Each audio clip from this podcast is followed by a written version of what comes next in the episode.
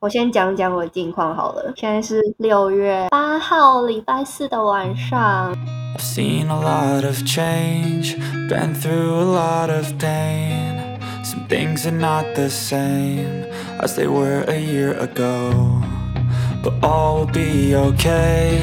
I move on each and every day. The past is where it stays, way back a year ago.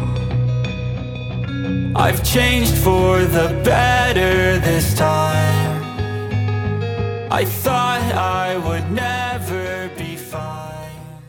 Oh, 五月中考试完，隔一周毕业典礼，快乐的毕业了。论文就是在修改的阶段，我一直档案打开，但是我想要划过去修改，可是又觉得好像可以再摆一下，考试结束是差不多，论文也差不多结束。九十趴结束，感觉时间过得很快。开始写的时候像是有一搭没一搭在写，最后一个月老师说我们下个月考试喽，时间定下来，我想说完蛋了，我还有一大部分都是没日没夜地在写。论文题目是自己想好，然后自己去跟教授讨论，这样吗？对，去年 crypto 还有 NFT 很红，教授好像很喜欢这个主题，我就顺应着他，我说老师，那我写这个怎么样？他说很好啊，很好啊，他都会先 sandwich compliment，三明治称赞法。先称赞你，对，然后说但是但是，然后再称赞一下，有慢慢把它写出来。应该也学到很多。我的主题是 NFT，然后今年就是有点气势削弱了，好像快要夕阳产业，我也不知道到底是真的还是假的。跟老师讨论的时候，我有问他说会不会这个主题之后就消失了？那我写的能有什么贡献？然后老师就说见证了这个时代的眼泪。现在有算是示威吗？还是还好？现在好像币圈里面的人多少多赚到很多钱，因为有听其他人说，如果是中心化的货币，就是去避险，因为现在很多银行倒闭啊，贷款跟信贷都会有危险，他们就会去买虚拟货币避险。好像比较少人买 NFT 作为收藏，那他的确是去年有一阵子很红。去年一整年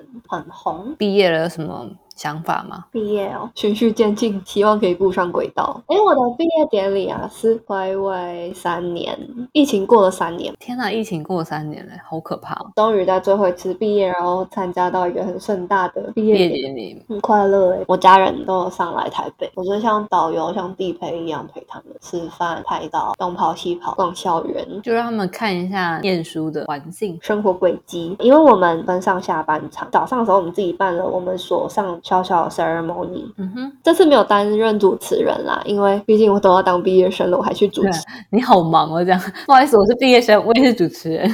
我就是只有当那个要算什么角色，总招吗？出主意的人跟跑来跑去的人，打点所有事情的人。我爸妈他们蛮早来，他们就坐在后面看我忙东忙西，跟其他人协调，觉得哇，我自己也有可以独当一面给他们看，感受让我觉得很开心。只差我没有在台上主持，因为我觉得他们如果看到我台上主持的话，那场面又那么盛大，他们一定会更快乐。他们应该会觉得真的长大了。没错，毕业是一个转折点，真的你要正式的踏入职场。目前还保有学生的身份，对，但是等到毕业之后，就真的要进入职场了。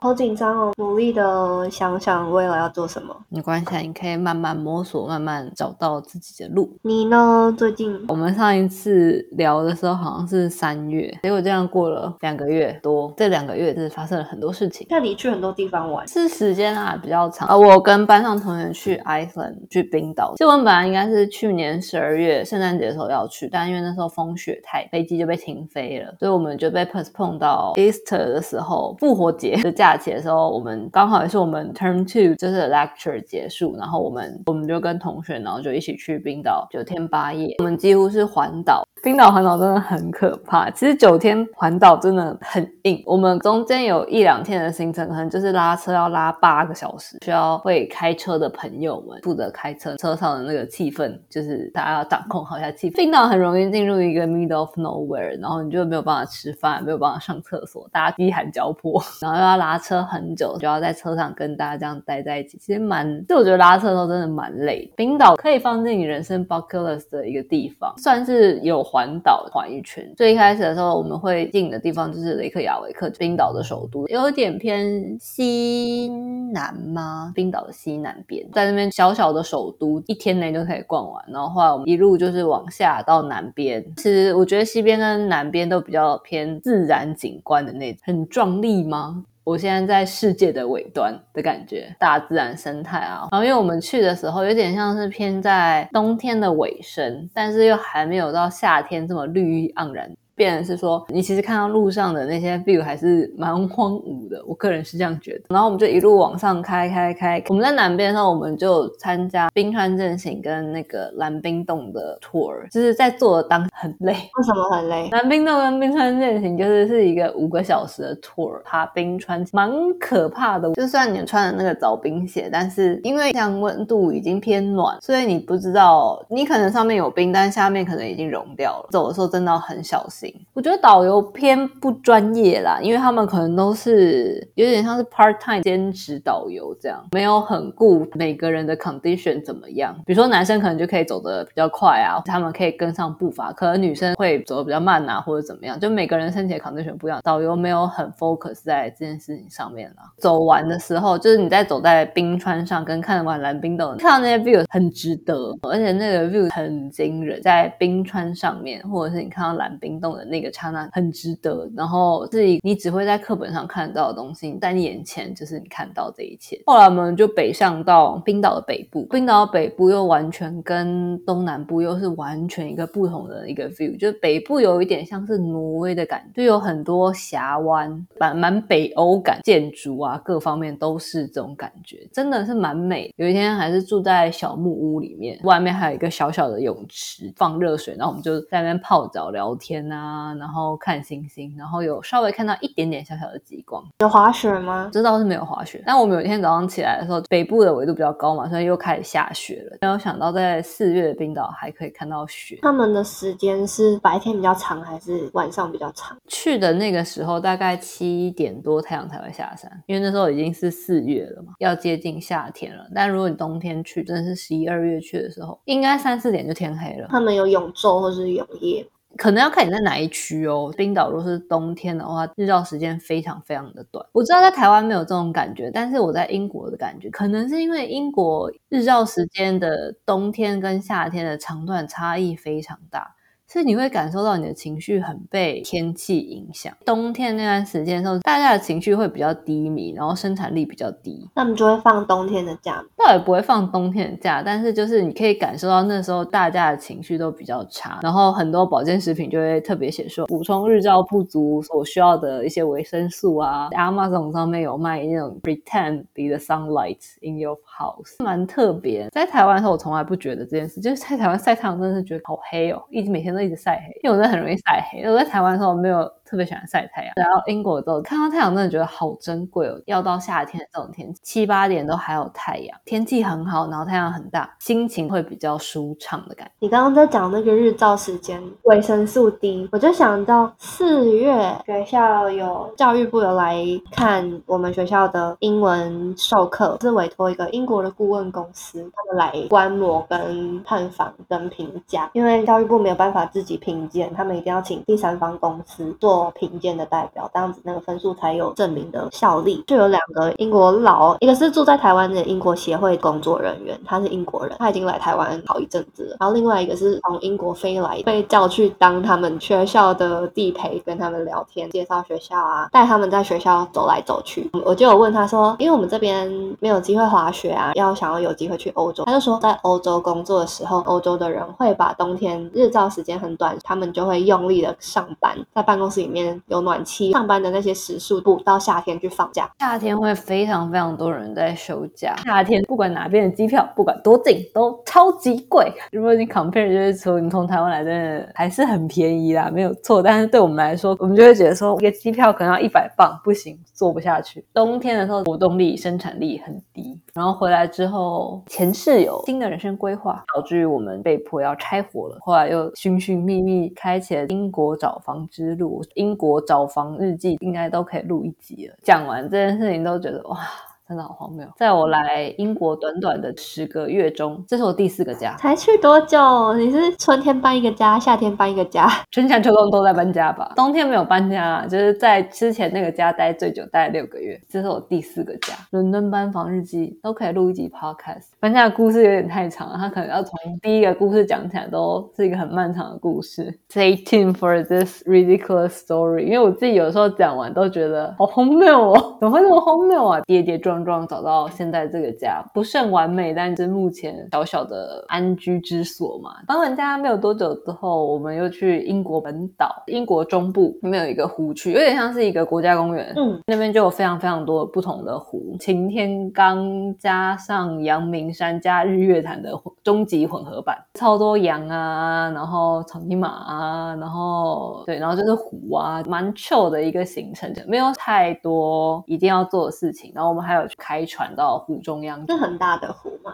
嗯，我觉得蛮大的，是蛮大的湖。然后每个湖的形状、大小跟 view 跟景观都不太一样，但我觉得是蛮不错的，可以有机会看看英国国内的这种旅游。其实我我知道很多人来英国都会去欧洲旅游，我其实蛮喜欢这种比较 chill 一点的，我不喜欢太 busy 的行程。当然就是你说哦，我去 iconic。Tourist 的那种 attraction，Eiffel Tower 一定会去看的这种地方，看到这个他们的小镇的这种感觉，觉得蛮不错的。有机会的话，我也是蛮推荐大家在英国念书的话去看看。但你要先找到一个车夫，开心的开车这样。我看到你一直在煮饭，既然我没有办法帮助到开车的部分，我就可以煮饭。牛肉面，牛肉面真的没什么东西，就是然后丢进去煮，拉一拉就结束了。要控汤。来这里之前从来没有想过会煮这么多饭，会做这么多事情。现在有在做一个 part time 的兼职，total unrelated to 我原本的专业，跟什么都没有关系。我只是单纯。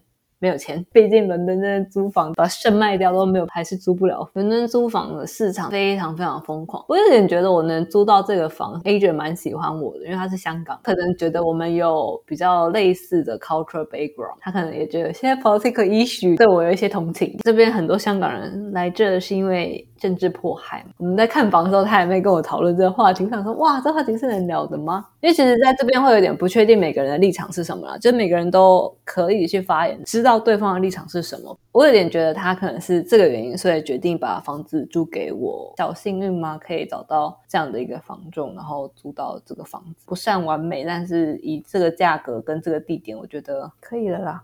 在外面生活堆叠出来的，这是因为我没有在台北租房过，才觉得。怎么会这么多鸟事？室友其实就是小我两岁嘛，他也是工作几年，然后来这边做打工度假。那我们就在聊天的时候，我们就在说：哎，你们觉得我们现在在做的事情？都是其他一些人，可能就是他们二十岁出头在做的事情。然后我们现在我回去念书啊，然后做 part time 啊，然后他现在是在做打工度假。啊。很多人可能就是二十出头的时候在做的事情。当下我们选择没有做这件事情，但我们却在这么多年后的现在回去做很多人在那个时候做的事情。就是人生有点奇特，每个人的人生的时间轴很不一样。你有你的时间轴，你有你的时间轴，我有我的时间。每个人经历这个时间轴的方式不一样，但是每个选择会导致于你有不同的选择跟需要做的事情。有一天晚上，我们两个突然讨论这个话题，然后我们两个突然就觉得，嗯，对。好像是这样。如果告诉两年前的我，两年后你会在英国，然后再做 part time，跟你在录 podcast，我就会觉得说不可能。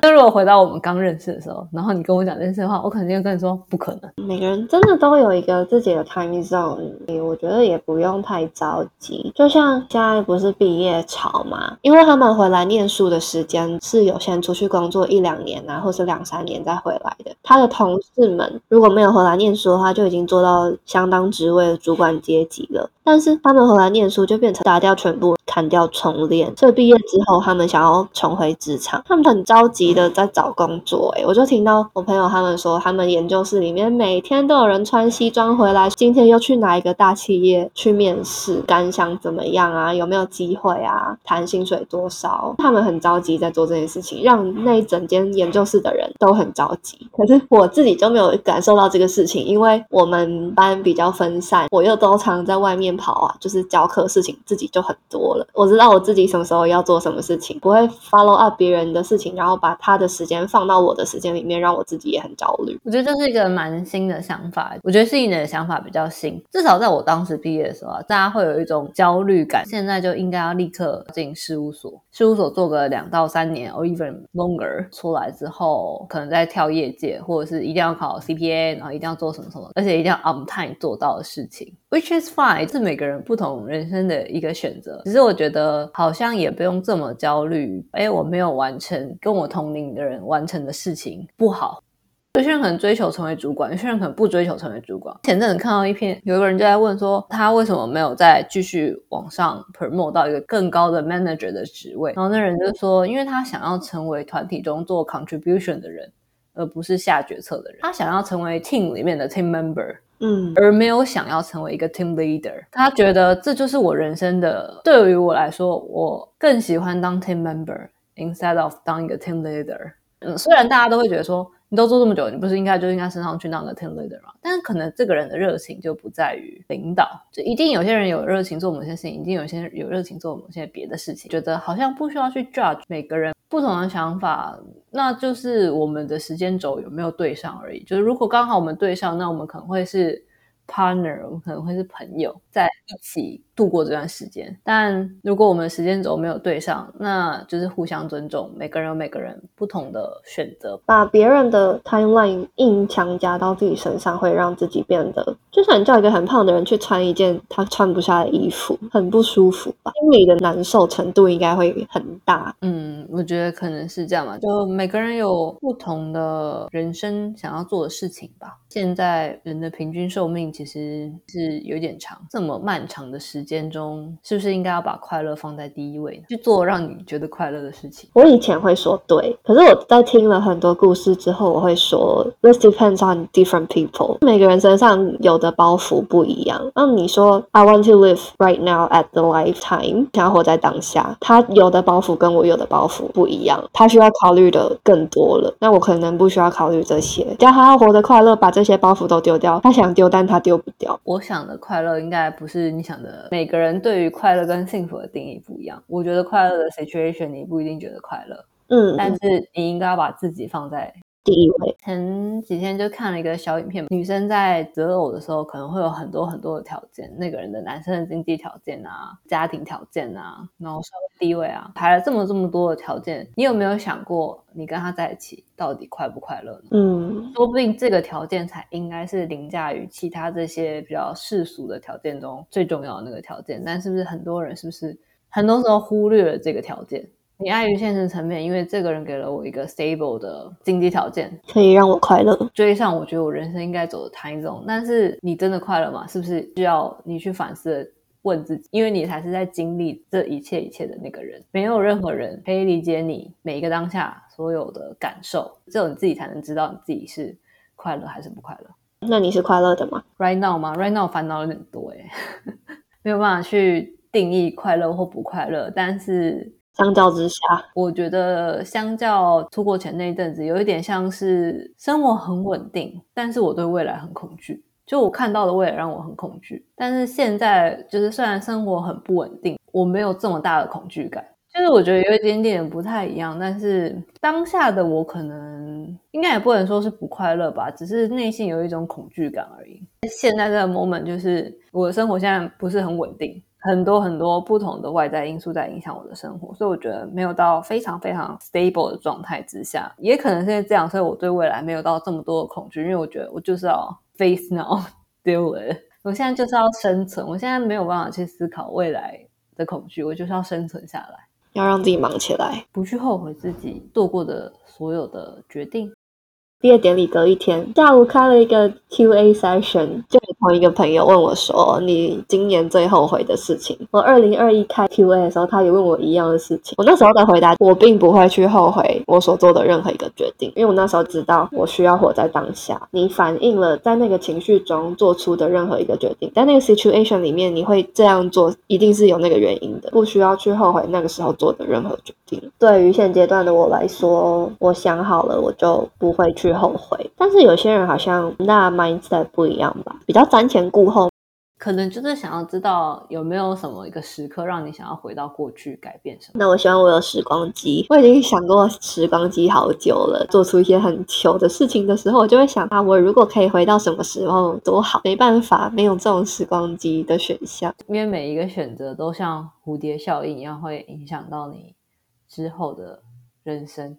我小时候有看过一句话，所谓的长大，就是即便你后悔了你做的任何决定。你也能坦然的去接受它，不需要抱着太大的担心。适当的担心一些事情没有不好，只是不要让过去限住自己。现在这个 moment，我们两个有点像是新的人生吗？新的篇章。我觉得找到自己想要走的那条路，为自己走出来一条路。